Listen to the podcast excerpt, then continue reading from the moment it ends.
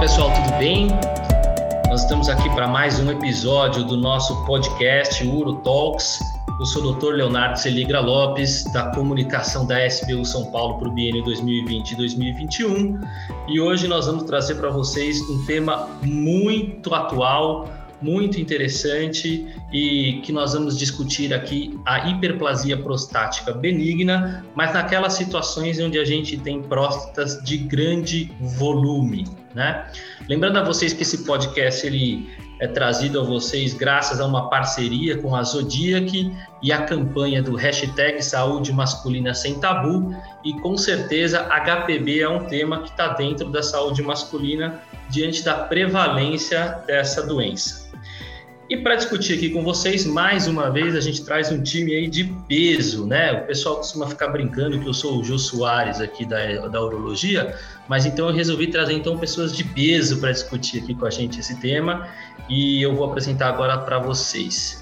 Está aqui com a gente hoje o Dr. Ricardo Vita, que é chefe da Clínica de Urologia do Hospital Militar de São Paulo e atual coordenador da HPB na SPU. Obrigado, Vita. Fala, Léo, eu que te agradeço. Olá a todos. Um grande prazer, uma grande honra fazer parte desse podcast de um assunto que é tão é, corriqueiro na nossa prática clínica, mas não sem tanta importância ou é, complexidade também na, na avaliação, como você trouxe aí essa situação da próstata de grande volume.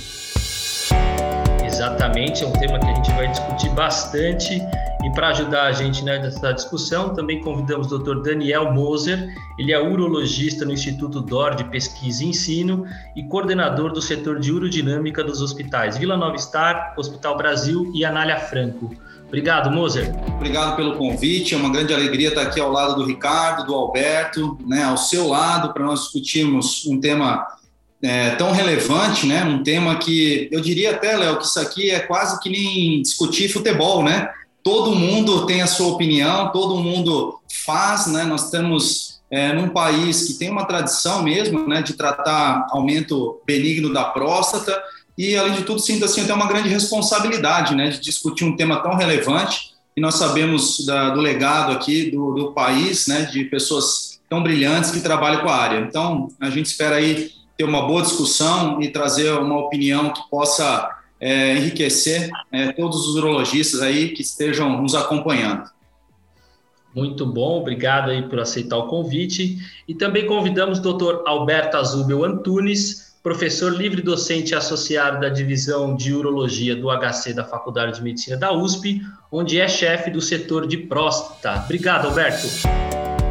Leonardo, eu que agradeço. Eu acho que desse grupo eu sou o único que está debutando aqui nos podcasts. É experiência interessante e muito contente de estar ao lado de vocês hoje aqui discutindo um tema que ao qual me dedico aí já há alguns anos a fio e aproveitando que eu estou com a palavra falar da importância de discutir a próstata grande. Ah, se a gente avaliar os estudos que avaliam o que descrevem o perfil epidemiológico da HPV na década de 80, na década de 90 e agora nos anos 2000, a gente já pode inferir com muita clareza que, de alguma forma, atualmente a gente opera pacientes mais velhos, é, com mais comorbidades, mais hipertensão, mais coagulopatias e com próstatas maiores. Isso é, seguramente é uma consequência aí do aumento da expectativa de vida do homem, mas também uma consequência do, do uso de 30 anos de uso de medicamentos uh, que, que todos conhecem muito bem e que a gente ainda está começando a compreender essas consequências de longo prazo. Uma delas, eu estou seguro que é, é, é essa mudança no perfil epidemiológico, fazendo com que esses homens se apresentem com próstatas maiores e, consequentemente, nos imponham cirurgias mais desafiadoras. Sem dúvida nenhuma. Então, já deu para entender aqui que o tema realmente é quente, que os nossos palestrantes e debatedores aqui estão mais do que é, ávidos em discutir com a gente as opções. Como todos aqui já sabem do podcast, eu costumo fazer o papel daquele urologista geral, né? aquele urologista que tem as dúvidas. E a gente tem uma plateia aqui muito ampla, que vai desde alunos, residentes, tem uma plateia internacional, então eu sempre gosto de tentar fazer uma cama para a gente começar a discussão, né? Eu vou até abrir essa discussão com o Vita, Vita, nós estamos, como o Azubel falou, aí dentro de uma patologia que epidemiologicamente tem mudado. Mas como é que a gente identifica, então, esse indivíduo de HPB é, em relação aos seus sintomas e em relação a realmente quantificar esse volume de próstata para a gente identificar de que paciente que a gente vai falar aqui nessa discussão? Então, Léo, acho que o Alberto tocou num, numa questão extremamente importante é, que a partir da década de 90, quando uh, as duas principais classes de tratamento medicamentoso da hiperplasia prostática benigna é, foram desenvolvidos e direcionados para esse tratamento, é, a gente começou a ter uma diminuição né, de, dos casos cirúrgicos super impactante, é, e isso, com, com todo esse tempo, mudou muito o perfil dos pacientes que são operados. Então, é, naquela época, você operava pacientes com qualquer sintoma, mas principalmente pacientes já com, com uma, um, um, desequilíbrio muito grande da função do trato urinário inferior e também do trato urinário superior, ou seja, já com um grande impacto na bexiga e nos rins, é, retenção urinária, cálculos, insuficiência renal, infecções. Né? Então, era um perfil de pacientes operados diferente. Aqui a gente consegue atualmente manter os pacientes num tratamento clínico por mais tempo, mas quando eles necessitam de uma cirurgia, como o Alberto colocou. Eles são mais idosos, eles têm mais comorbidades, eles têm volumes prostáticos maiores, isso demanda é, cirurgias mais desafiadoras e que, que, causam um ônus maior nesses tratamentos cirúrgicos. Né? A questão que você me colocou, como, como a gente identifica esse tipo de paciente ou paciente que pode chegar nesse ponto? Isso é uma coisa interessante, porque diferentemente de outras doenças, a gente não tem um substrato anatômico identificável na, na HPB. Né? O que, que eu quero quero dizer com isso? A gente não tem um biomarcador que a gente consiga saber que aquele paciente tem uma doença que vai progredir, que vai se desenvolver, uma próstata que vai crescer ou não, diferentemente do que existe em outras doenças. Né? Então, aonde nós nos baseamos na avaliação dos pacientes com HPB? Nós nos baseamos nos sintomas clínicos, em parâmetros clínicos e subjetivos. Né? Então, são os sintomas, as queixas do paciente, né? o impacto que tem isso na função de esvaziamento da bexiga, né? na hora da, da, da, da micção, né? É, eventualmente na hora de armazenar a urina na bexiga também pode ter algum impacto, e alguns parâmetros que a gente utiliza de, de, de, exa de exames diagnósticos, né, como funções é, laboratoriais, né, a função do rim, a qualidade da urina, é, é, o ultrassom mostrando uma imagem anatômica da próstata e da bexiga, do trato urinário superior, né, que são os rins, né, é, é você pode fazer exames medindo a velocidade do jato urinário, é, enfim, é, a gente tem alguns parâmetros clínicos que a gente tenta categorizar o paciente se ele está tendo uma doença que é uma doença leve, moderada, grave, se, é, se essa doença está respondendo ou não a tratamento, mas em nenhum momento a gente está estudando a próstata daquele paciente. Né? Acho que esse é um, é um grande. É, um grande obstáculo que a gente tem ainda para conseguir é, identificar melhor os pacientes que vão necessitar de uma terapia um pouco mais agressiva, um tratamento cirúrgico precoce. Né? A gente não tem esse biomarcador ainda. A gente já tem vários estudos fisiopatogenéticos, identificação de diferentes tipos de crescimento celular dentro de uma próstata. É, então, é, a minha próstata vai crescer diferente da próstata do Alberto, que vai crescer diferente da do Daniel e da tua. Né? Mas dentro da minha própria próstata, pode ser que um lado cresça de uma forma, né, um crescimento glandular, o outro lado cresça estromal, ou o lobo mediano cresça das duas formas. Então, assim, dentro de uma mesma próstata, a gente tem perfis de crescimento celulares diferentes, e a gente não tem como marcar isso ainda. Né? Então, talvez isso seja o, o gap, né, é, seja o lapso que ainda existe para a prática clínica de nós urologistas conseguirmos identificar como é, um paciente, desde o início da sua doença, como ele poderia evoluir, qual seria a melhor abordagem terapêutica. Por enquanto, a gente coloca todo mundo no mesmo saco e usa duas, três, quatro possibilidades medicamentosas que nós temos, à exceção de pacientes que já se apresentam com quadros mais graves ou já com complicações que necessitam de uma cirurgia inicial. Mas, por enquanto, a gente tem é, parâmetros clínicos para identificar esses pacientes.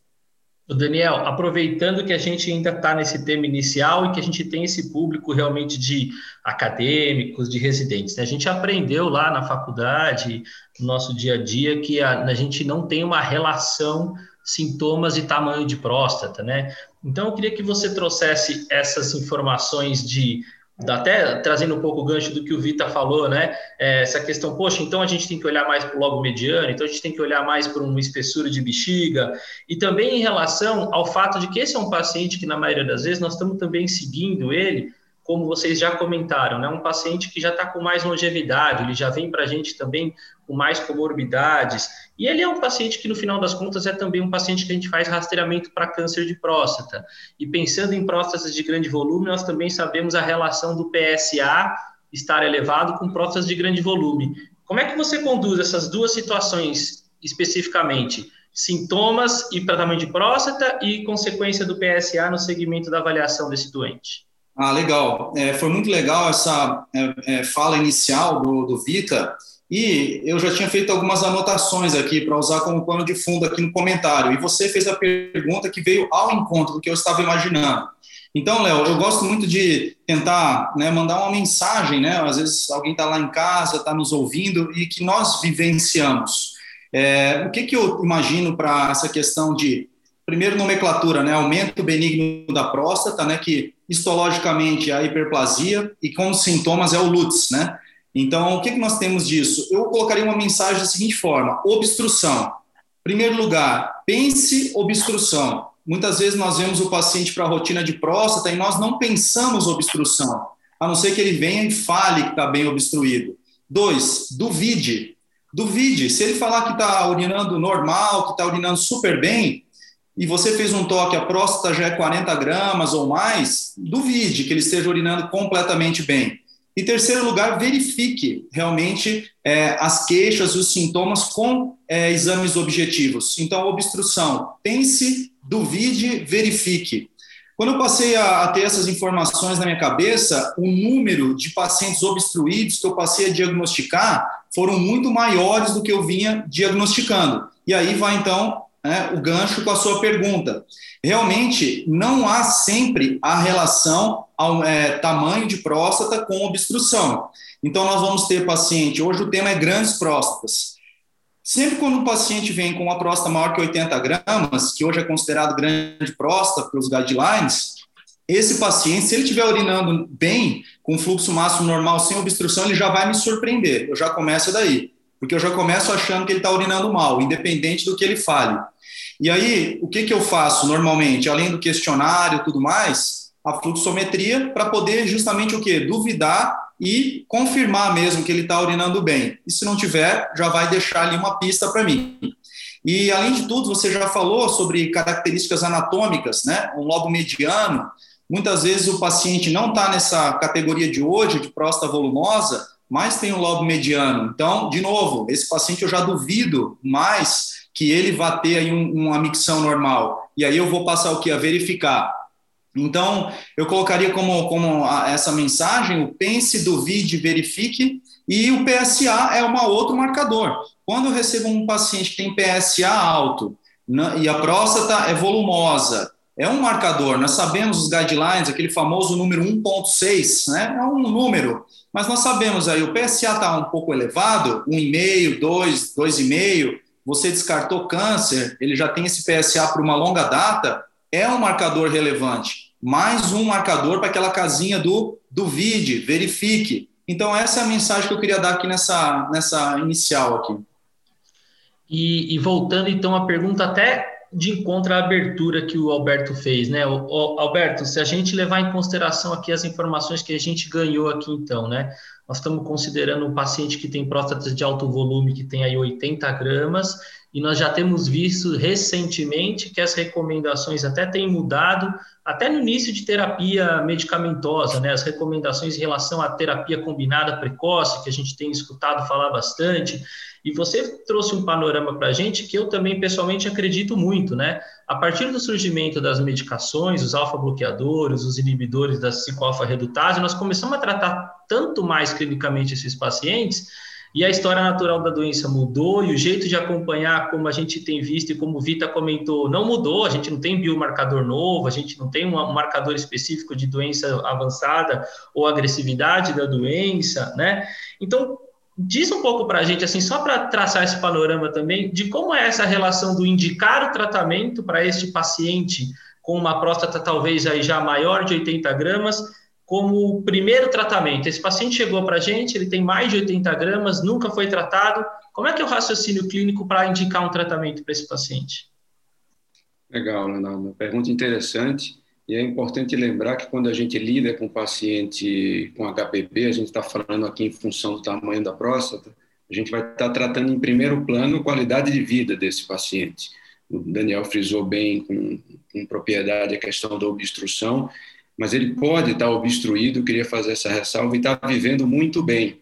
E se a gente não tem um indício imagiológico uh, uh, que seja uh, de um sofrimento vesical importante, é controvertido a gente tratar esse paciente medicamentosamente até. Talvez ele passe bem por algum período, só com medidas, por exemplo, comportamentais, com rearranjo de medicações de uso comum, com mudanças de estilo de vida, com, às vezes, algumas técnicas de distração, é, enfim, é, ele já pode melhorar é, o pouco que ele tem de incômodo ali e a gente poupar ele de um de, de efeito colateral de medicamentos. A terapia combinada é a forma mais eficiente de tratar medicamentosamente a HPV. Estou falando da associação de um alfa-bloqueador com um inibidor da 5-alfa-redutase há pouca dúvida em relação a isso.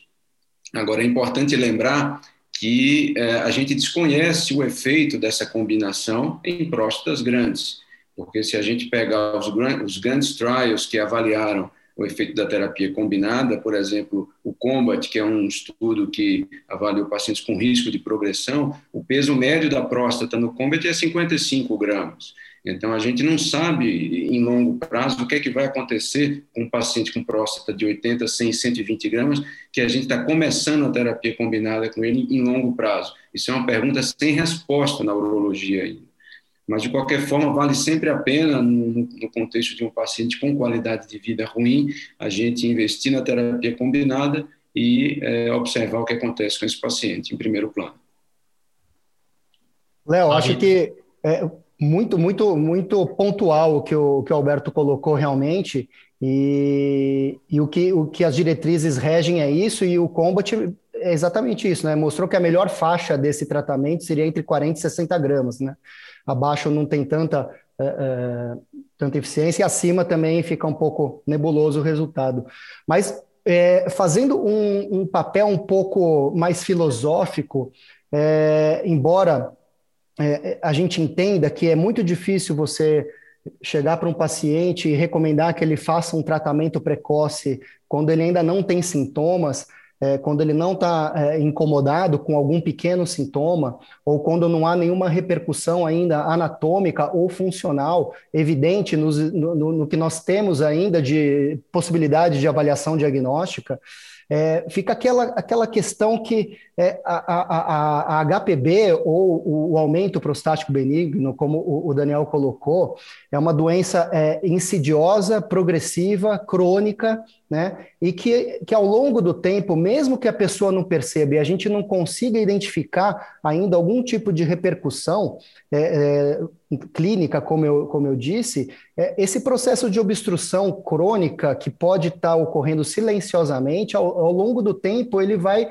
meio que minando um pouco a reserva funcional desse trato urinário inferior do homem, né, constituído pela parte da bexiga, uretra, é, e, e, e é isso que eu estava querendo dizer. Talvez se a gente conseguisse identificar um paciente que tem um perfil que esteja com algum tipo de sofrimento, mesmo antes dele perceber, ou de nós percebermos na nossa avaliação, ele já possa ser tratado inicialmente. Ao mesmo tempo que esse tratamento pode nem ser medicamentoso, eventualmente até seja algum tipo de tratamento cirúrgico, minimamente invasivo, alguma coisa que possa ser feita. Então, eu acho que é, é, talvez esse seja um caminho interessante da gente buscar respostas futuras. Né? A gente foca muito nesse tratamento que nós temos, e é o que nós temos, é o que nós devemos fazer e seguir essa linha de raciocínio que o Alberto colocou. É o que a gente faz hoje e é o que a gente tem que fazer realmente. Né? Mas a gente tem apenas dois alvos. Né? A gente tem lá um, um alfa, um adrenoreceptor e, e, uma, um, a 5-alfa-redutase, que é uma enzima. Né? Então, a gente tem é, dois alvos que são muito pouco, talvez, para o grande processo complexo que existe no desenvolvimento, no crescimento de uma doença crônica da próstata, que é a HPB. É, então, eu, eu, eu, eu, concordo que o que a gente tem hoje é isso, mas eu ainda acho que a gente está deixando passar muita coisa ainda. Né? Então, eu acho que no futuro, né, conforme a gente for descobrindo novos caminhos diagnósticos e terapêuticos, a gente vai tratar os pacientes antes deles sentirem sintomas. E vamos ser Daniel, mais assertivo. Não, muito legal, né, esse bate-papo, porque você vê, Léo, que a gente não está aqui ficando recitando guideline, né? Nós estamos realmente botando dúvidas na cabeça do colega que está nos ouvindo e nós mesmo aqui, um, um, ouvindo ao outro, né? Então, assim, começa a entrar muita coisa aqui em, em jogo, tá? Por exemplo, é, existem muitos, muitas publicações, eu falaria até não científicas, mas é, questionando mesmo os resultados dos trabalhos científicos. Eu acho que é um ponto que a gente tem que trazer aqui à tona, do tal da, da, do nível de evidência, da significância estatística, né? O quanto que realmente isso aí vai trazer benefício no longo prazo ou não. Então, é um ponto que eu só queria chamar a atenção, deixar ali alerta. Por outro lado, nós temos justamente a questão do tratamento precoce, evitar é, alteração, substituição é, por fibroblastos né, do detrusor e que ele entre numa deterioração, é um ponto. Estou ah, muito alinhado também, ao mesmo tempo, com o que o Alberto falou, né, a gente tem que ter um cuidado para não ficar cometendo iatrogenia. Hoje a medicina está repleta de iatrogenia, de tratamentos, de medicamentos, ao passo que muitas vezes é mais seguro, né, não estou dizendo sempre, mas algumas vezes mais seguro você não procurar um atendimento e do que receber um tratamento errado. Então começa a ficar nesse dilema, né? Quando iniciar o tratamento, que deve ser um dos assuntos que nós vamos tratar logo mais. Agora, uma questão que nós é, temos observado, eu tenho observado, é, o paciente, quanto mais é, maior o seu nível é, intelectual, sociocultural, poder aquisitivo que ele tem para ficar no tratamento, é, digamos, conservador, medicamentoso, e adiar o seu tratamento cirúrgico, por exemplo, eu tenho observado que são os pacientes que chegam com as bexigas mais deterioradas, né? Então, esse é um grupo, e o outro grupo é o grupo que realmente não tem acesso a esse segmento vigiado, eu diria assim, né, da hiperplasia prostática. Então, aqui também entra, já começa a entrar uma questão que eu procuro aplicar no meu consultório, de segmento vigiado, não só na, na, na visão de câncer de próstata, mas de segmento vigiado no paciente com aumento benigno da próstata. Então, eu dei uma, uma chacoalhada aqui, né, misturei um monte de coisa a favor, né, realmente de tratarmos precocemente, coloquei um contraponto de nós termos parcimônia nisso e essa questão de vigiar o paciente que nós temos hoje como, né, ver quando essa essa disfunção miccional que talvez não cause tanto transtorno ao paciente começa a tornar algo que vai dar problema para ele. Eu acho que é nosso nosso objetivo maior é conseguir ver bem esse ponto, né? É, o, eu vou trazer um pouco aqui para pimentar talvez um pouco a discussão, a questão do a medicina como ela é, na verdade, né? O nosso dia a dia ali na prática. Nós temos um perfil de paciente que não faz esse segmento vigiado, por exemplo. Então, temos um perfil de paciente, que é justamente essa campanha aí que a gente está também ajudando a difundir aí do saúde masculina sem tabu, que é o homem que não procura o atendimento precoce, que é o homem que foge do atendimento, que acha que passou uma vez pode voltar dali 10 anos. A gente não tem esse perfil de paciente. Do mesmo jeito que a gente tem, também tem que ser ativo como médico, como o Alberto comentou, da questão da qualidade de vida. Eu não sou um especialista como vocês são, e eu não faço no meu consultório os questionários específicos, né, validados, tudo, enfim, que eventualmente eles poderiam até ser feitos, mas não é o contexto aqui para a gente discutir isso agora. Mas a pergunta que eu faço para o meu paciente quando ele está com essa queixa é: o quanto isso atrapalha na sua vida? Se ficar assim para você, está tudo bem para o resto da sua vida? Se ele falar para mim que está tudo bem, eu não me importo com aquela queixa eventual de esvaziamento que ele vai ter à noite, eu vou seguir esse paciente de uma maneira, de uma maneira diferente. Mas eu quero ouvir de vocês, né? Então, começando com você, Daniel, quando é o momento que você trata esse paciente? O que, que é o o seu start point de tratamento? Perfeito, Léo. Uh, meu start point é sintomas, sem dúvida, se ele chega com sintomas, é justamente que ele está incomodado, tá? É um dos critérios que eu uso para tratamento. É, o outro ponto, quando ele começa a ter é, diminuição do jato urinário, tá? Então eu vou, vou começar a dar números aqui, né, para falar como que é a minha vida real, como é que eu utilizo isso daí. O paciente que tem fluxo abaixo de 10 ml por segundo, ele tem uma grande chance na, na urofluxometria de estar tá obstruído, nós estamos falando aí em mais de 70% de chance.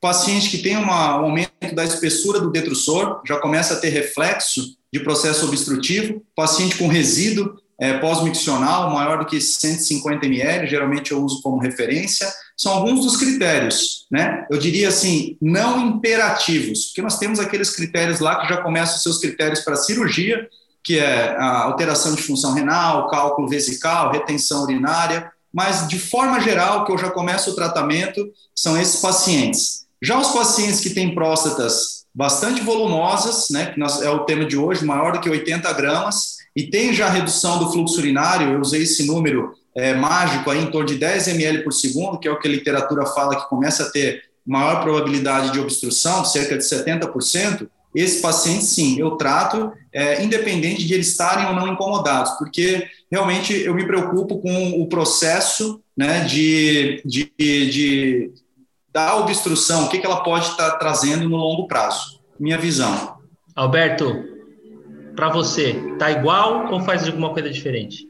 Não, eu vou muito ao encontro do que o Daniel falou. Eu acho que diante da ausência desse marcador que o Vita é, citou bem de, de uma lesão vesical precoce, marcador precoce de lesão vesical, melhor colocando, a melhor maneira da gente identificar esses casos sutis que têm uma evolução progressiva é justamente fazendo o um acompanhamento que o Daniel citou muito bem. É aquele paciente que é aderente, que você consegue no fim no trato, ter o, o, o, tato dele muito próximo a você e sentir que ele está deteriorando, que ele está espessando a bexiga, que ele está piorando o resíduo, que ele tem se queixado mais no dia a dia. Às vezes é um paciente que nos comunica bem, você tem que saber pescar isso, uh, porque ele não vai te dizer com todas as letras. Então, essa, essa questão é, é fundamental, o acompanhamento periódico, que a gente tem que tomar cuidado com o paciente que desaparece é, que a gente sabe que ele vai sumir, isso às vezes pode ser até um critério de indicação precoce de cirurgia. Você sabe que aquele paciente não vai muito ao médico, ele some quatro anos e reaparece para você depois, tem que levar isso também em conta. Mas, em primeiro plano, se eu tivesse que eleger um critério, qualidade de vida. E, e pensando no, no, nosso tema aqui, então, próstatas grandes, é, até já puxando um gancho, talvez, para uma discussão mais, mais para tratamentos onde a gente vai chegar. Você tem algum parâmetro onde você utiliza, assim, por exemplo, você mesmo falou da questão da qualidade de vida, da superindicação de medicação, o que eventualmente vai acontecer na evolução da doença da medicação. Você tem algum parâmetro, fora os clássicos, né, que a gente sabe de indicação cirúrgica, que você pessoalmente usa para falar, poxa, esse paciente eu vou preferir falar para ele que para ele é melhor cirurgia? Existe isso para você? Ou você ainda tem a tendência de seguir tratamento clínico e cirúrgico para todo mundo? Olha, eu acho saudável a gente fazer um trial com medicação, nem que seja por quatro, por três meses, para o paciente entender o que, que ele precisa da cirurgia. É, e um parâmetro que talvez seja o mais irrefutável, é, eu acho que é a projeção intravesical da próstata. Eu coloco isso até em primeiro plano em relação ao próprio volume prostático total. A projeção intravesical da próstata reflete uma, uma cápsula prostática, entre aspas, aqui, incomplacente, reflete uma má resposta ao tratamento medicamentoso, reflete um, um, uma maior correlação com obstrução urodinâmica, com falha na retirada do catéter, com falha da medicação, é, é, é impõe todos os parâmetros de pior prognóstico que a gente possa pensar para um paciente. Então, principalmente quando essa projeção é maior que 1,5 centímetro, a gente tem que estar muito atento que esse paciente não é um bom candidato ao tratamento farmacológico aproveitando aqui também a grande experiência de vocês em relação a serem grandes urodinamicistas, né? Vita, esse paciente com grande volume prostático, ele continua sendo um paciente que, numa visão holística, até para pensar em falha de tratamento ou depois uma indicação cirúrgica, ele precisa de uma urodinâmica, a urodinâmica para ele não precisa. Qual é o cenário da urodinâmica nesse, nesse paciente? Então, Léo, é, a princípio, o, o volume prostático não, não indica é, a necessidade de fazer uma urodinâmica. acho que foi muito bem delineado aí pelo Daniel e pelo Alberto. É, mesmo na, na, na, avaliação diagnóstica, a decisão é sempre compartilhada com o paciente. Né? Então, as nossas escolhas são sempre colocadas é, na mesa e o paciente vai concordar ou não em fazer. O problema é que a medicina no Brasil, 80% é, é saúde pública e a gente tem talvez uma dificuldade grande de ter esse, esse segmento é, estrito que eles, que eles comentaram. Então, muitas vezes a gente se vê né, diante de um paciente que a gente vai ver daqui um, dois anos ou não vê mais, né? Vai ser outra pessoa que vai ver. Então, isso é um pouco complicado para decidir, decidir política em saúde pública no nosso país. Então, o que a gente tenta conversar aqui é o que seria o cenário ideal. Né? Então, um paciente que tem um, um, uma queixa é, de sintomas urinários, né, do, do, do, do trato urinário inferior, é, junto com um aumento do volume prostático, é, a gente pode fazer um, um como disse o, o Alberto, um, um, tratamento empírico, entre aspas, né, um trial, como ele disse, né, com uma medicação e ver como isso, se, isso responde, né, independentemente se ele tem a possibilidade de um potencial cirúrgico ou se é um paciente com, é, com alguma outra dúvida diagnóstica. Mas um, um pequeno ensaio é, medicamentoso, eu acho que não vai fazer tanta diferença é, no, no, curto prazo que foi comentado. A diferença não é o tamanho da próstata, né? De repente são é, os parâmetros individuais do paciente. Então, um paciente muito idoso, ou um paciente muito jovem, ou um paciente com múltiplas comorbidades, né? Então, um paciente que tem o diabetes ou tem alguma doença neurológica, uma outra questão, várias questões que, se, que, que, que se, é, se somam. Eu acho que aí você começa a pensar numa numa disfunção miccional mais complexa, que pode ser independente da, da HPB, a repercussão clínica que ele esteja tendo. Aí você pode começar a considerar a urodinâmica numa fase inicial. Dificilmente a gente faz isso, acho que o Daniel vai concordar, o Alberto também, dificilmente a gente faz isso na nossa prática de uma forma inicial.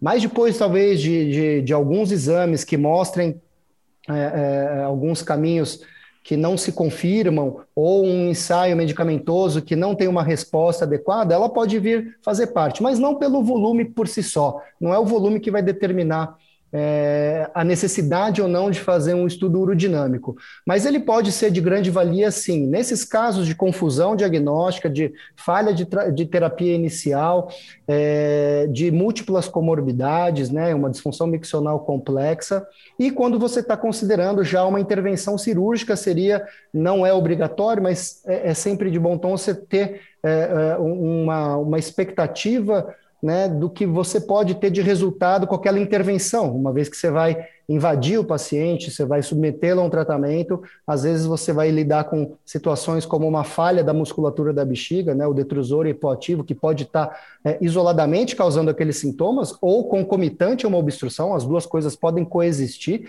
apesar da urodinâmica é, em tese, ser difícil de você conseguir determinar a coexistência, mas na prática é, isso pode coexistir, né? Uma coisa é a próstata obstruir, outra coisa é a bexiga começar a ter falência da sua musculatura. As duas coisas podem coexistir. A gente tem uma dificuldade ainda de comprovar as duas coisas ao mesmo tempo, mas é, a urodinâmica ela tem seu valor, talvez não na fase inicial ainda e não por conta do volume prostático isoladamente. E, e eu acho, é, até para passar agora uma, uma pergunta para o Moser, o, o Alberto falou bem, o Vita também reforçou, né?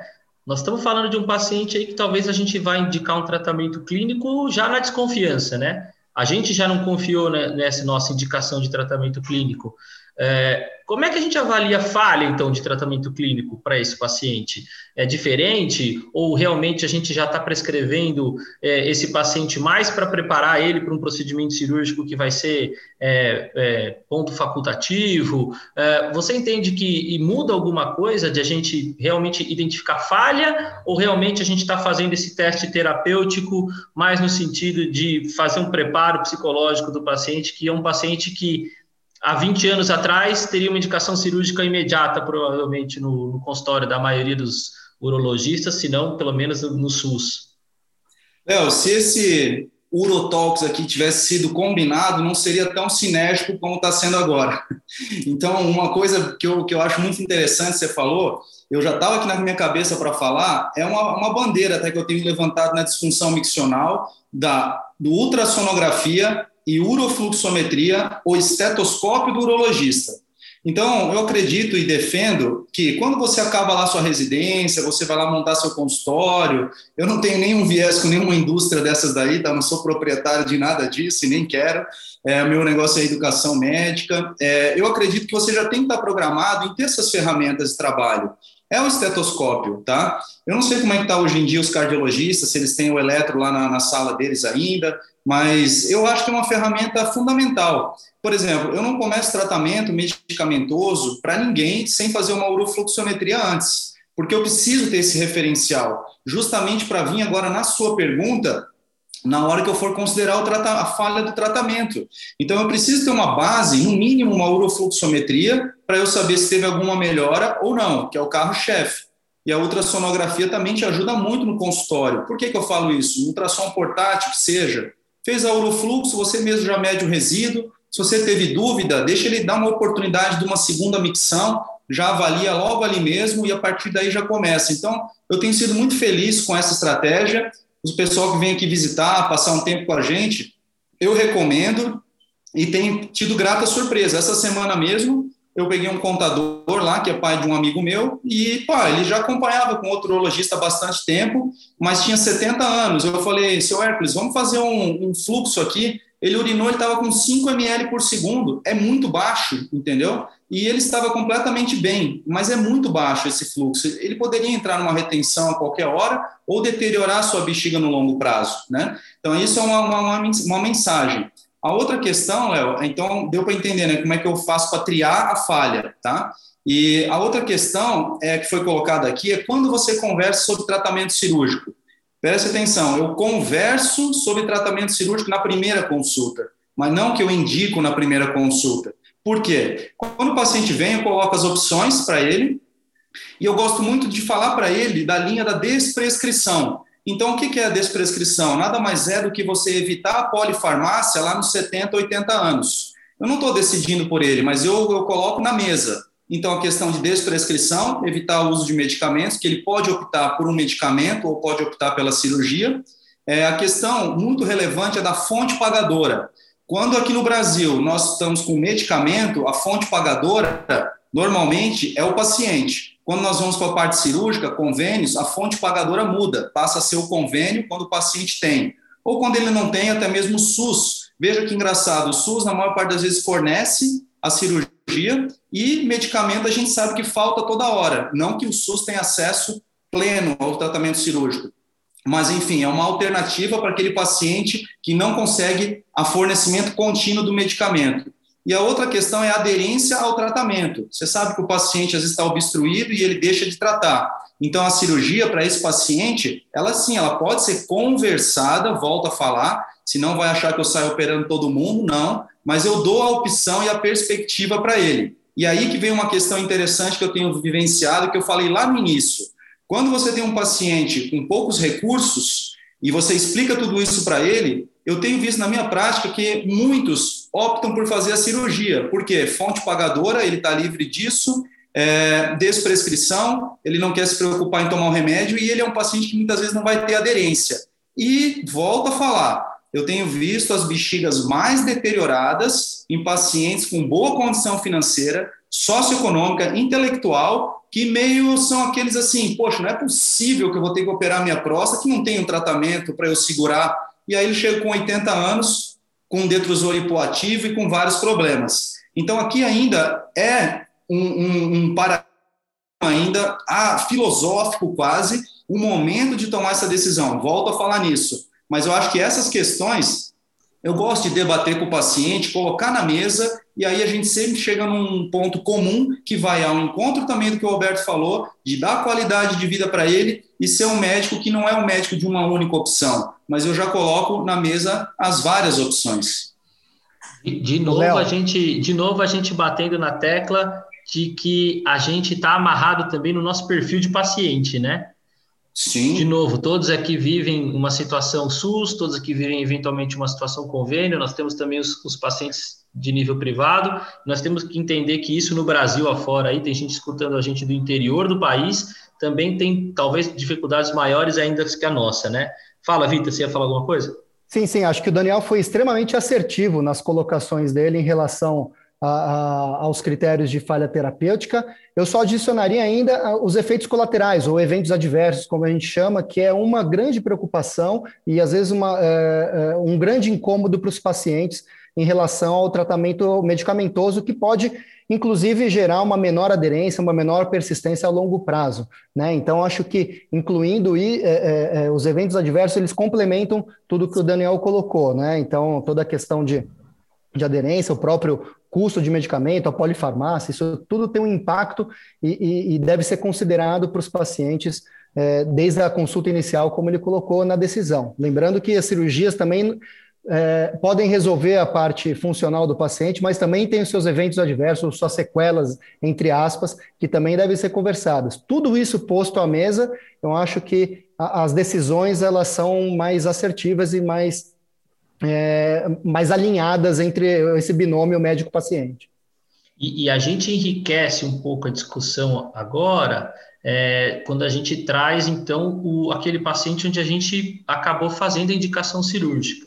É, quer queira por questões de indicações absolutas, quer seja por falha de terapia medicamentosa, quer seja por questão de aderência. E, e, se a gente falar de um grande centro, né, independente de onde a gente está, a gente tem diversas opções para esse tipo de paciente de próstatas volumosas, né? É lógico que para aquela próstata pequena, a gente tem aí é, quase como um padrão a ser batido, e isso está difícil, congresso atrás de congresso, frequentamos aí vários congressos internacionais, a gente está tá atrás daquele concorrente de peso para a famosa RTU, e a, a, gente ainda não encontrou é, esse, esse concorrente que vai bater a RTU assim frente a frente. Mas para essas próstatas de grande volume, principalmente por conta desses estudos, inclusive de achar um concorrente para a RTU, a gente tem visto algumas inovações, né? É, dentro desse contexto, a gente tem que lembrar que a cirurgia aberta, a famosa enucleação, é o nosso padrão, talvez, né? A enucleação é o padrão de tratamento desse paciente. Mas eu vou, vou dar uma enumerada aqui rápido. Nós temos a possibilidade de fazer uma RTU bipolar para esse paciente, dentro do contexto que eventualmente possa ser mais de um procedimento, dependendo de quem está fazendo essa cirurgia, se tem algum, alguma habilidade ou experiência maior que isso. Nós temos as enucleações propriamente ditas, né, que seja uma cirurgia aberta tradicional, laparoscópica, robô assistida. Nós temos as enucleações hoje endoscópicas, utilizando alguma forma de energia, quer seja um laser, quer seja um, energia bipolar, né? É, dentro do, da, da discussão que isso possa acarretar, enfim, se é um paciente, se existe um perfil ou não, nós temos a possibilidade de fazer uma embolização prostática, isso a gente pode discutir mais na frente em relação aos critérios para isso, mas eu vou pedir aqui, antes da gente discutir todas as possibilidades, rapidamente, cada um de vocês, vocês têm uma opção que é a de preferência de vocês, e aí depois a gente discute as outras. Alberto, você tem uma opção que é a sua opção? Assim, se eu, se eu pudesse oferecer para todo mundo, eu acho que a melhor é tal. Você tem isso? Eu acho que é, a gente está diante de um grande desafio quando a gente indica uma cirurgia numa próstata desse tamanho. Eu queria, se me permitir, em um minuto, citar só um, um estudo populacional, o maior de todos até hoje publicado, com quase 60 mil homens, que é um estudo canadense, que avaliou pela primeira vez, em nível populacional, é, enfatizando a chance de um indivíduo voltar a tomar remédio de fazer, de, depois de ser operado da próstata por HPB. E os números são surpreendentes. É um estudo canadense publicado há dois anos. 40% dos homens operados voltam a tomar alfa-bloqueador, estou falando do big picture aqui. 30% voltam a tomar inibidor de 5-alfa-redutase e 20% volta a tomar antimuscarínico. Isso reflete um cenário que, na verdade, enxugando, é, é, nos mostra que a gente subtrata esses pacientes de forma muito intensa. Um número muito grande de casos são subtratados. E o reflexo disso é a volta das medicações. Só existe um motivo para HPB ocorrer de novo: é a cirurgia incompleta, não existe outro. Eu estou excluindo aqui, obviamente, as reoperações por complicações de estenose, de uretra, esclerose de colo. Então, essa cirurgia, quando a gente for eleger esse método que você me perguntou, tem que ser uma, uma, um, um método assertivo. Uma regra básica na escolha do método é a gente nunca adaptar o paciente ao método que vai ser escolhido, mas a gente é, adaptar o método às características que o paciente tem. E a gente tem visto com muita frequência hoje em dia na prática é, uma, uma é, as pessoas ferirem essa regra, entendeu? Indicarem, por exemplo, uma prostatectomia robótica para uma próstata de 60 gramas, para dar um exemplo esdrúxulo, entendeu? Mas que tem ocorrido na prática. Enfim, é, eu acho que próstatas acima de 80 gramas devem ser enucleadas, seja por técnicas abertas, é, robô assistidas é, ou endoscópicas, e isso a gente tem algumas evidências para embasar. Vita, você tem uma preferência também a respeito de próstata acima de 80 gramas? Eu tenho uma preferência, mas se ela for acima de 200, eu mudo a preferência? Você tem uma cirurgia que você fala, eu prefiro essa cirurgia? Antes da gente discutir todas elas.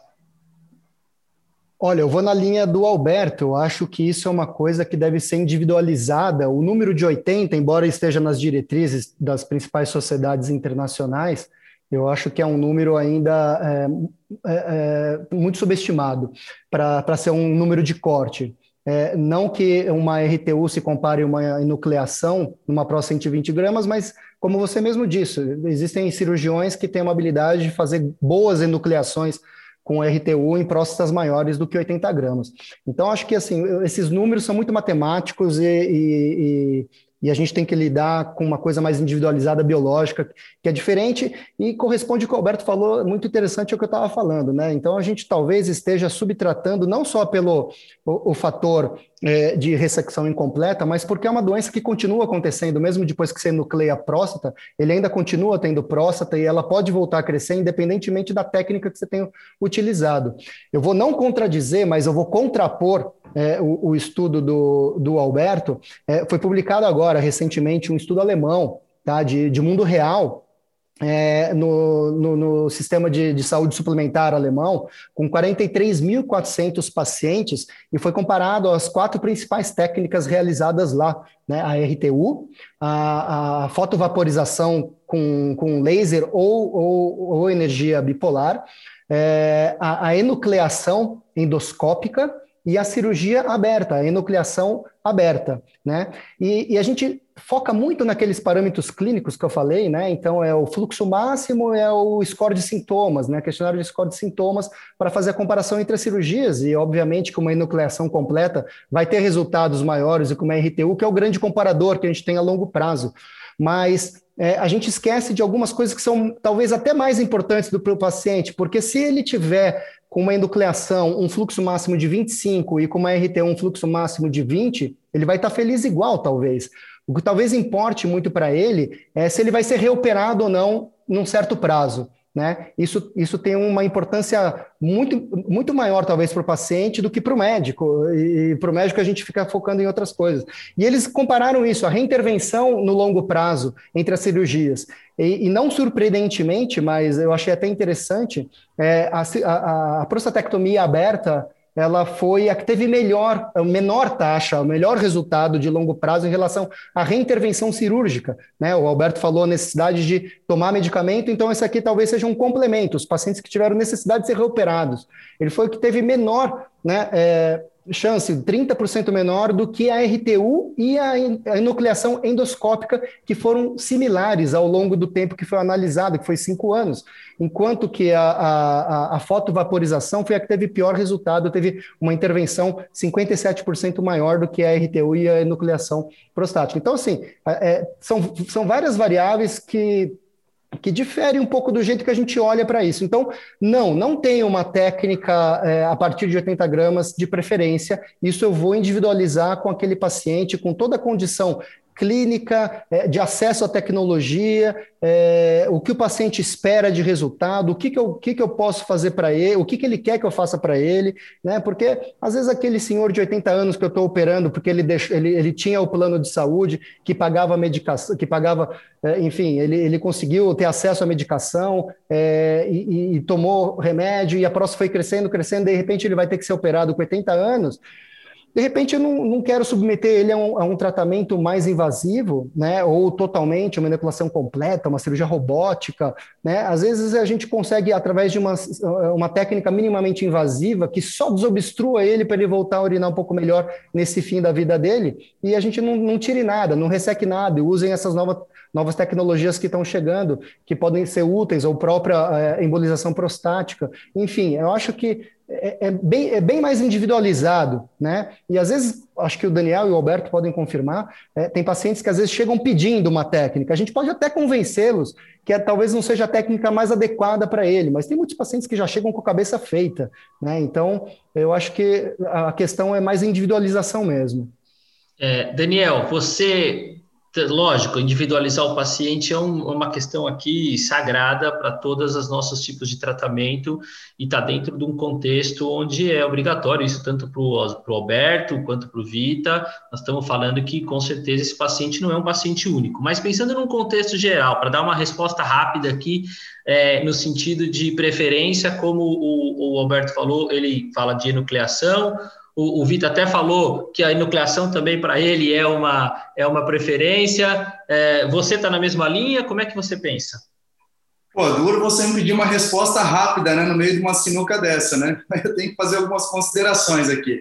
É, primeiro, Léo, quando a gente pensa assim, o que é uma técnica boa? Aí eu pergunto, uma técnica boa para quem? Para o paciente, uma técnica boa para o médico ou uma técnica boa para a indústria? Vamos botar isso aí na mesa também. Eu acho que tem muito viés aqui para a gente poder falar para quem que a técnica é boa, né? E aí nós vamos pensar então o seguinte: por que, que os trabalhos hoje estão falando que enucleação é a técnica de escolha para próstata maior do que 80 gramas? Aí, em linha com o que o Alberto falou, acreditando nos trabalhos que estão é, norteando os guidelines, próstata maior que 80, é, próstatas grandes, enucleação, seja qual for a, a fonte de energia ou a via de acesso que você vai promover. Então, eu acredito nisso também. Então, para mim, enucleação. E aí, é, vem agora também em linha com o que o Vita falou, eu estou falando que é uma sinergia total hoje aqui, que é, urinar bem, é, desobstrução, não é uma competição de quem faz o xixi mais longe. Ah, o meu jato é 20, o seu é 25, minha técnica é melhor. Não é essa a questão. Né? A questão que entra é justamente o quê? complicações, tá? Então, ah, cirúrgicas, né, intraoperatórias. No caso, enucleação endoscópica, ela está ganhando o papel de padrão ouro porque ela tem menores taxas de complicação, internação, tempo de catéter, né, em relação às outras técnicas de enucleação. Quem sabe aí laparoscópica e robótica possam entrar nesse, nesse, nessa diretriz como padrão ouro, ainda não são. É, taxas de reintervenção entram em questão. A maioria dos trabalhos né, mostram que as enucleações endoscópicas elas têm menor taxa de as enucleações, de uma forma geral, perdão, tem uma menor taxa de reintervenção. Aí a piada dos urologistas é quando você encontra um paciente de próstata grande que fez uma ressecção, cruza a rua para fugir de você, e um que fez uma PTV, um milling, ele cruza a rua para te cumprimentar. É uma piada, né? Estou falando aqui, mas a gente ouve muito isso até dos urologistas antigos que eu respeito, eu aprendo com eles. Então, esse é um ponto na próstata grande. Aí, falando só mais um pouquinho de reintervenção. Reintervenção é um problema para quem? Então, tem um paciente que ele vai falar assim: não, doutor, o senhor pode fazer em mim uma técnica que eu vou ter que ter uma reintervenção? Não é um problema. Eu, eu prefiro, você está mais familiarizado, para mim não é um problema. Vamos falar dos americanos. Nós sabemos, com a enxurrada de procedimentos que tem lá, um mercado que gira muito a tecnologia e eles gostam do day hospital, da, dar alta precoce, para a maioria, eu estou falando pelo menos dos que eu visitei e conheço, reintervenção não é um problema. Eles usam técnicas menos invasivas e gostam de que o paciente vá embora logo, tem menos tempo de internação e fica confortável para eles. Então, colocando tudo isso também é, é, em pauta, eu vejo o seguinte: quando eu vejo os trabalhos e penso taxa de reintervenção, menor complicação, resultados duradouros, e aí entra o que o Alberto falou lá no começo, população está envelhecendo, o detrusor está ficando fraco, uma técnica que promova maior grau de desobstrução, é, para mim, então, a técnica é a enucleação. Seja qual for a via, deve ser feita a enucleação. E aí tem o viés meu, que você me conhece, que eu tenho trabalhado na divulgação da enucleação endoscópica. Eu, eu vou facilitar para vocês, eu imagino, mas eu vou é, dificultar ao mesmo tempo, porque eu vou querer respostas rápidas por causa do nosso tempo. Senão o pessoal que está lá ouvindo o podcast se enjoa da gente. Mas eu vou facilitar. Eu tenho um paciente de 65 anos, com uma próstata de 100 gramas, ele não tem nenhuma outra comorbidade, nenhum outro problema. Nós temos acesso ao que a gente puder de melhor para esse paciente. Eu, que tenho minha formação já não tão antiga, mas tenho aqui uma, uma formação importante, uma formação importante, mas eu não me, não me atualizei. Para mim, a indicação para esse paciente é RTU de próstata bipolar, e vai ser isso que eu vou fazer para ele. E se eu tivesse no SUS e não tivesse bipolar, seria PTV aberta, porque nem laparoscópica eu não tenho a minha formação. Alberto, para você, no mundo ideal, esse paciente, você, me convença que eu preciso aprender a fazer outra coisa ou você concorda comigo? Olha, de antemão eu te digo que você está diante de duas excelentes opções, principalmente se você for um bom cirurgião. Cirurgia bem indicada é aquela que a gente sabe fazer bem feita. Né? Pessoalmente, eu eh, daria preferência a uma enucleação endoscópica com laser para esse paciente, pelo eh, pós-operatório mais breve, é, pelo melhor controle do sangramento. Uh, mas, enfim, de novo, se esse, acho que o Daniel foi muito feliz quando perguntou para quem que é melhor o, a cirurgia. Né? Isso diante de um paciente que quer um resultado duradouro e mais próximo do melhor benefício possível que ele pode atingir em termos funcionais. Né? Se é um paciente que, que busca algo de, de recuperação mais breve, que não precisa internar, que, que, que, que não comprometa a sua ejaculação, a gente está diante de um outro cenário. Mas buscando o primeiro exemplo, é nucleação com laser para ser breve. E só rapidamente também, agora eu fazendo o advogado do diabo aqui. Mas, doutor Alberto, se eu for fazer uma enucleação com laser, paciente exposto 100 gramas, eu vou ter que morcelar, vai ter o custo, eu vou ter o uso do laser, vai ter um tempo maior de cirurgia. Hum, como é que eu faço para mudar da minha RTU bipolar para essa é, enucleação com laser? Bom, tecnologia custa caro, né? E, é, enfim, a morcelação não envolve um risco uh, fora, obviamente, da curva maior para esse paciente. Eu, eu, eu, concordo que é uma, uma, um drawback, uma desvantagem da enucleação, é, é a necessidade de morcelar, mas eu não vejo isso como um, como um fator é, para colocar na conta da decisão. Eu acho que, que eu continuo achando que é um método ainda mais refinado. Vita, esse mesmo paciente, qual a linha de raciocínio para você tratar esse paciente, você tendo tudo à sua disposição? Qual a sua opção? Acho que essa colocação é extremamente importante, né? Tendo tudo à disposição é uma decisão. Assim, para o médico brasileiro em geral, se você for um, um bom ressector endoscópico, a RTU, monopolar ou bipolar, se você conseguir tirar entre 30% e 50% da glândula, dificilmente tira mais do que isso, é, eu acho que ela pode bem se, se alinhar a expectativa a, a, de longo prazo.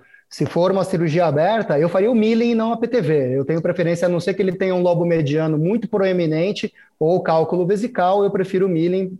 É, enfim, tem um treinamento é, bom para milling é, de minha preferência. Mas como você colocou, se eu tivesse à disposição todas as técnicas, é, apesar de eu, de eu, de eu ser um admirador não só da, da técnica do, do, da enucleação a laser, como do próprio Alberto e do, do, do serviço é, da, do departamento de próstata da, da USP, é, eu tenho começado a me interessar bastante, bastante pela técnica de enucleação bipolar. Eu acho ela, de certa forma, mais acessível e a não necessidade de usar o morcelador, que ele é caro, tá? Para então eu tenho, eu tento adquirir ele no meu hospital e ele é a grande barreira de eu conseguir adquiri-lo.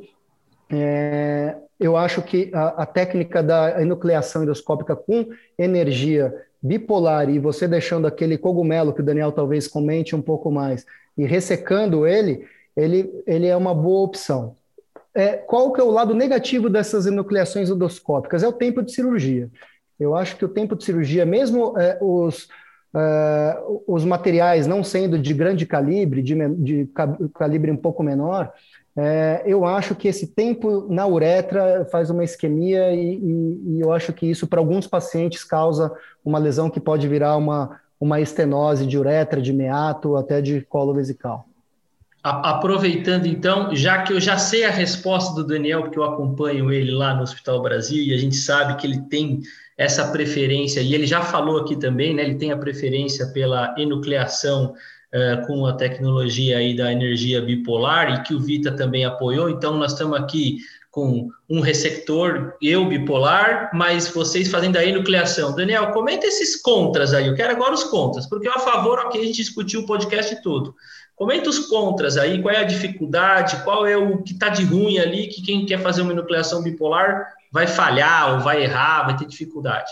Legal, Léo. É engraçado, a, a, minha escolha seria a enucleação, tanto a laser quanto bipolar, tá? Porque, na verdade, eu vim da enucleação a laser, até foi a escola aí do Alberto, né, o Alexandre, que fizeram minha preceptoria lá em 2016, 2017. Então, assim, hoje eu posso fazer qualquer uma das duas, com laser ou com bipolar, tá? E por que, que nós pegamos essa bandeira aí do bipolar? Justamente porque ninguém acreditava que seria capaz de nuclear uma próstata quando nós tínhamos só o laser, por um monte de motivos, né? Nós sabemos, é, o trabalho do Ibrahim, é, tem uma casuística de milhares de pacientes, mostrava isso. A técnica não se disseminava pela dificuldade. Então, na verdade, não é que a bipolar é mais fácil e nem que ela é pior. É, é uma outra forma de você nuclear. O resultado anatômico, o defeito anatômico que nós falamos, ele é o mesmo. Se você pegar três meses depois, enucleado com laser ou com bipolar, você não vai ver a diferença.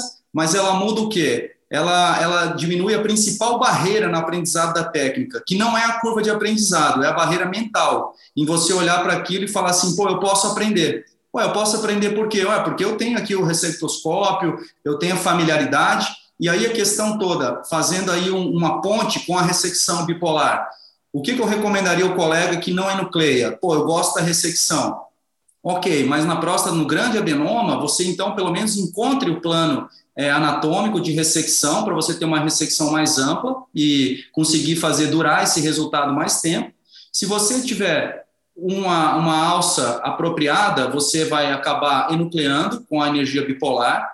Concordo com o Vita que realmente a, o tempo é longo, então assim, ó, a enucleação, ela foi uma endoscópica, ela foi é, o design dela é para fazer com é, morcelador, tá? Não estou falando para você que, olha, então eu faço enucleação bipolar e vou ressecar sempre. Não. A minha primeira opção é morcelador. Tanto que eu falo o seguinte: comece a enucleação bipolar fazendo mushroom, né, a técnica do cogumelo, deixando preso no colo e ressecando. Mas tão logo você comece, arrume o morcelador, porque o seu tempo cirúrgico cai drasticamente. Então, a opção é enucleação endoscópica, minha preferência, com laser ou com bipolar, é, ofereço os dois para o paciente, coloco os custos na mesa, a bipolar tem um pouco valor menor, e tem paciente que vai vir pelo apelo do laser, a enucleação a laser tem que deixar claro, ela é o padrão ouro para a enucleação endoscópica, porque está desde 98, se firmou, a enucleação bipolar está se mostrando que tem os mesmos resultados, então seria uma técnica para dar acesso, e muitos vão ver que não precisam migrar para o laser, como eu, eu tenho a facilidade de fazer as duas, mas eu vejo que eu não preciso mudar, estou muito bem com a bipolar.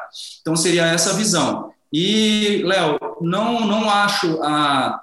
Vamos falar assim, até 80, dá para você encarar uma, uma ressecção bipolar. Maior que isso, a gente sabe quem faz. Vai ficar mais adenoma e você está expondo o paciente a uma chance de maior risco. O que, que eu quero dizer? Nós sabemos, quem está me ouvindo aqui que é urologista, você vai fazendo super bem uma ressecção com alça bipolar, você sabe disso. Uma de 120 gramas, 130, mas a chance de você dar uma desandada na cirurgia e dar uma sangrada e você ter que abreviar o término é muito maior do que se você for no plano anatômico da enucleação endoscópica, cauterizando os seus vasinhos lá na origem, na imersão deles. Então, por isso que a enucleação endoscópica é a minha preferência.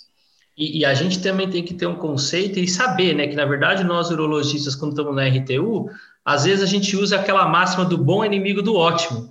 E por isso que tem essas reoperações, e por isso que tem essa, esse comentário que o Alberto falou de re, remedicação, de retratamento, porque é. provavelmente numa RTU, se for uma próstata de grande volume, a gente acabou fazendo uma ressecção menor do que talvez aquele paciente Sim. precisasse, né? Léo, e como é bate-papo aqui, me permita até, até complementar. O que, que acontece? A RTU, muitas vezes, a cirurgia, ela é limitada pelo tempo e não pelo que você precisaria fazer lá na loja. É isso aí que você falou, o cara dá uma abreviada na cirurgia. Então, a gente veio com um conceito lá da RTO monopolar que a cirurgia tem que demorar uma hora, uma hora e dez. Com a bipolar, aumentou um pouco, mas forma lago venoso, você também não fica confortável ficar tanto tempo lá. E aí vem as dúvidas que o Vita trouxe: será que tanto tempo com o aparelho na uretra vai dar mais complicação?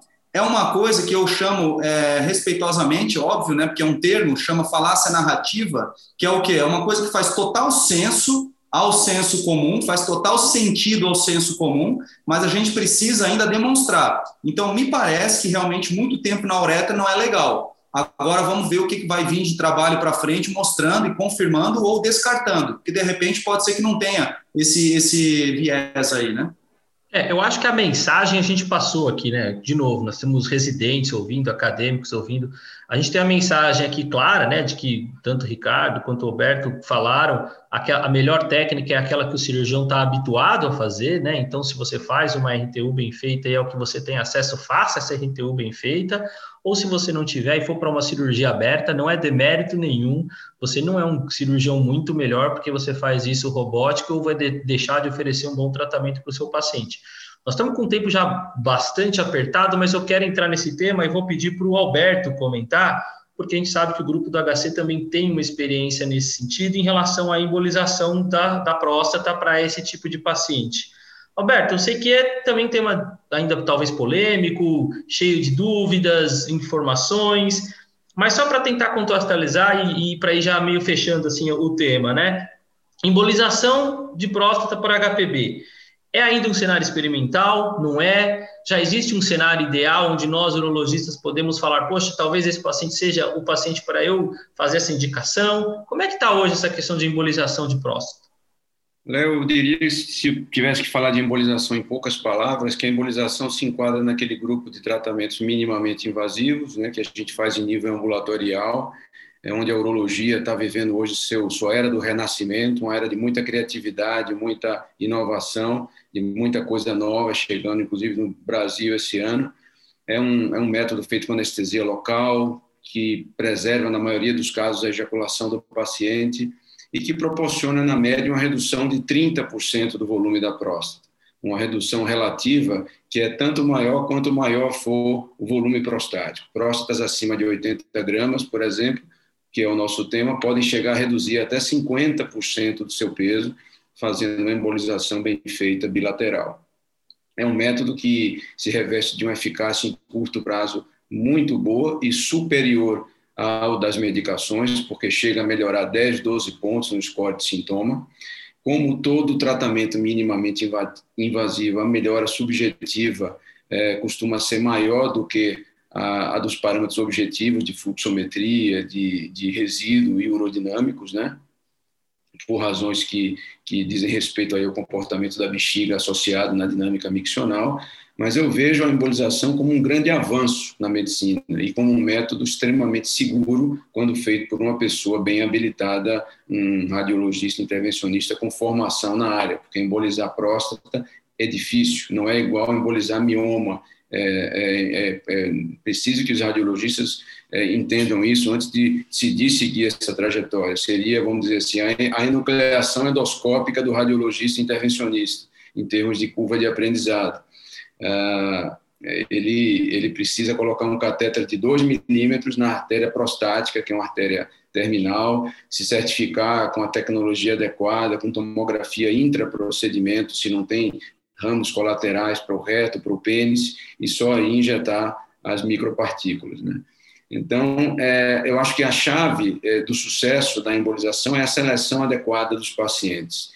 Mais fácil com próstatas maiores, mais é, é, eficiente em pacientes com bexiga preservada, com detrosor com função preservada, é, e em pacientes não tão é, combalidos, que seriam, assim, talvez, o único, é, a única indicação consensual né, entre os urologistas. Por outro lado, esses casos também tem mais aterosclerose, mais insuficiência renal, que vai responder pior ao contraste da, da arteriografia e tudo mais. Portanto, eu vejo a embolização como método, como, como, como uma grande inovação, mas talvez nunca receba ah, os louros que, que merece por ser um método eh, de, de intervenção radiológica e não urológica.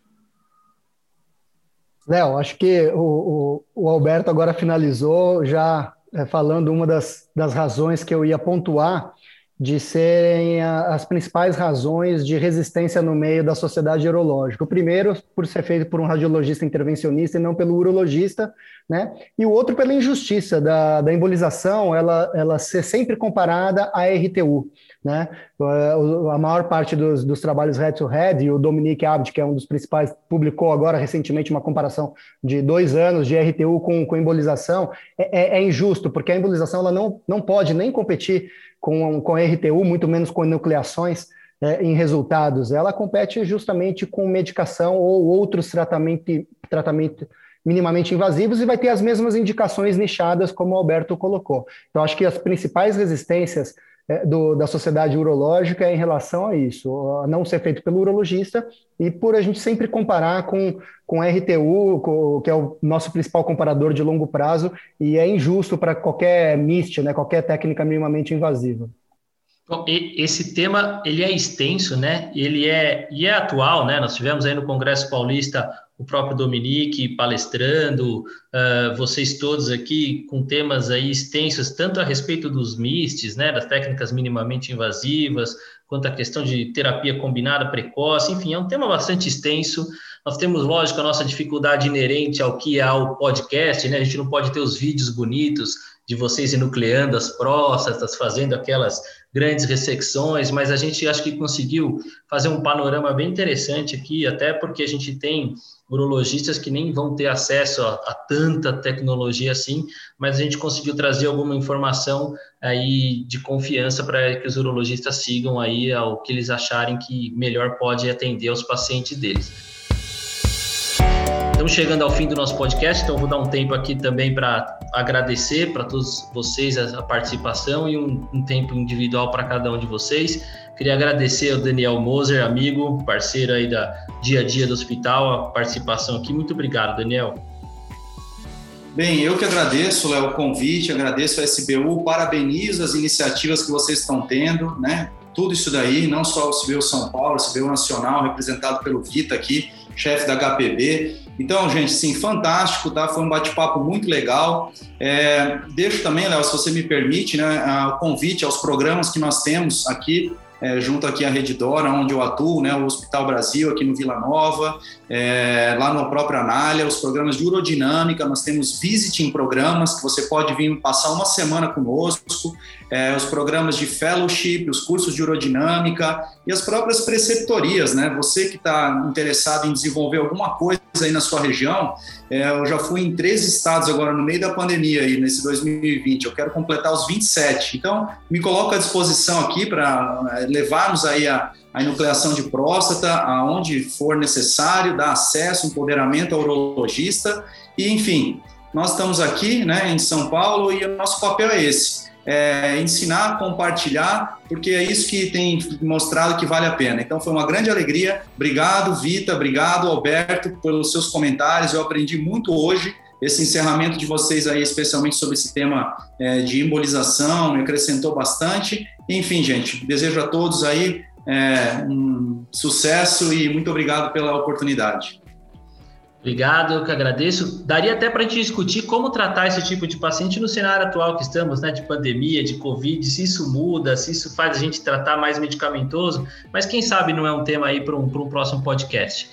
Alberto, muito obrigado também pela sua disponibilidade de participar aqui com a gente, pelos seus comentários, diante da sua grande experiência, que a gente sabe também que é enorme. Queria agradecer em nome da SPU a sua participação. Leonardo, queria te parabenizar. O valor de um, de um trabalho como esse, de divulgação de informação, é imensurável. É, você está deixando aí a tua marca aí na, na SBU e tenho certeza que isso vai ser lembrado, vai ajudar muitas gerações aí de urologistas. A gente sabe como como é carente o ensino médico em algumas regiões do país e, e o alcance da internet tem contornado esse problema. É um prazer muito grande estar do lado do Vita e do Daniel, porque eu sei que são duas pessoas apaixonadas pelo que fazem, que gostam desse tema, que é um tema que nos cria um vínculo é, um com o outro, já que a gente é, compartilha desse sentimento. E eu espero estar, poder estar presente junto com eles em muitos outros encontros. Obrigado pela oportunidade. Imagina, a gente que agradece e de novo queria agradecer mais uma vez ao Vita, parceiro aí de diretoria na atual gestão da SBU São Paulo e como já foi comentado aqui pelos colegas, um grande entusiasta, quer seja na questão dos tratamentos aí da HPB, mas também nas participações associativas e também nessas questões tanto em educação continuada como levar informação também aí para o público leigo. Obrigado, Vita. Léo, eu que agradeço, eu corroboro as palavras do Alberto. É, você é um grande exemplo é, de iniciativa e de condução dessa parte associativa, de educação, de disseminar. É, é uma coisa, acho que todos nós focamos. É muito bom estar ao lado de, de nomes é, como o Alberto e o Daniel, que são amigos que eu estimo e grandes profissionais que eu admiro também. É, além de tudo isso que a gente fala, acho que é muito importante a gente tentar trazer para para a nossa população brasileira, né? A maior parte da nossa população não tem acesso a tudo que a gente gostaria que eles tivessem, tudo que nós conhecemos e poderíamos dar para eles. Então, acho que essas iniciativas ajudam a todos os colegas a terem uma atuação mais ampla e a gente, como sociedade, tem tentado, inclusive numa ação conjunta de cooperação técnica com o Ministério da Saúde, pela SBU Nacional, tentando alinhar algumas medidas que possam abreviar os caminhos dos pacientes com doenças urológicas. Então, acho que todo esse trabalho nosso é, é em prol de uma melhor sociedade médica e melhor sociedade humana. Obrigado a todos e fiquem todos com saúde. Obrigado, Léo, parabéns pelo seu trabalho e a toda a SBU pela iniciativa. Sem dúvida, é, acho que é isso aí mesmo. Fica esse recado, né? Inclusive em relação à campanha que a gente está abraçando esse ano, a hashtag Saúde Masculina Sem Tabu. Queria mais uma vez foi uma honra estar aqui com vocês hoje. Esse episódio e todos os outros estão disponíveis nas plataformas de streaming Spotify, Apple Podcasts, Google e também no nosso site www.sbu-sp.org.br. Espero que vocês possam aproveitar e a gente se vê nos próximos episódios. Até lá, pessoal!